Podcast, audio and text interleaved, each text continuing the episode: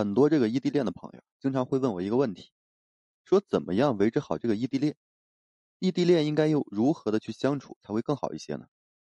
其实啊，关于这个异地恋的相处，有一个万能的公式，大家呢可以去记一下，就是你的情绪价值加上你的黄金时间，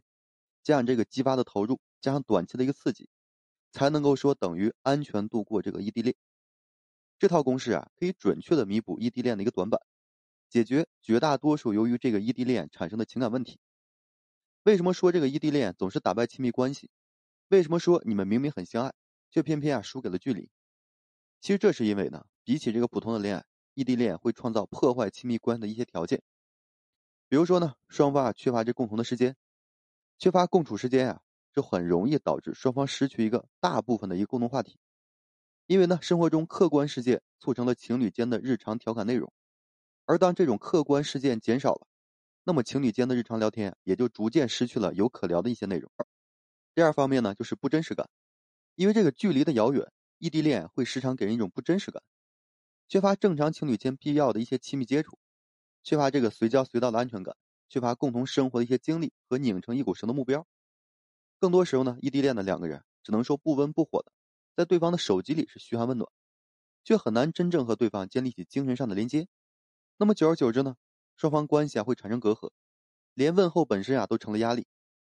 第三个呢是缺乏投入和这个反馈，最后关系丧失稳定感。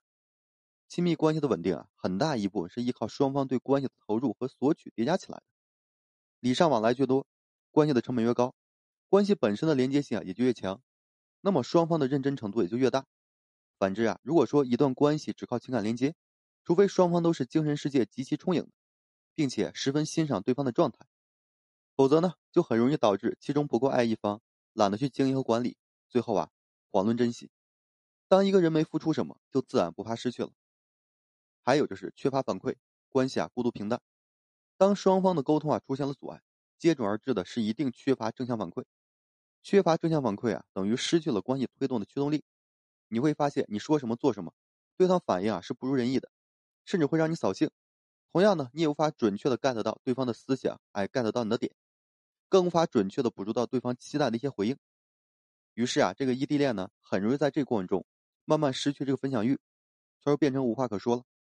不难发现啊，真正导致异地恋双方分手的，往往呢不是因为不爱了、变心了等这些原则性问题，甚至啊没有任何的客观矛盾，仅仅是因为呢异地恋导致亲密关系丧失了三个必要条件。第一呢，就是唯一的连接感。由于缺乏有效的沟通啊，双方都感受不到对方在自己生命中唯一且特殊的，也无法感受到自己对对方有多么不可替代。加上这个生活圈子不同，彼此啊遇到其他优秀异性，难免的会动摇对现有伴侣的一个态度，从而呢会丧失了身为对方唯一选择一个连接感。其二呢是依赖的安全感，感情的累积呢在于依赖的叠加，爱情到了一定程度啊，褪去了荷尔蒙头上的新鲜感。那么支撑双方的绝大部分都是由时间和精力造就了彼此这个深刻的一个依恋。然而呢，异地恋啊却很难在自己需要的时候呢得到对方的帮助，连这个安慰呢也是很难及时的。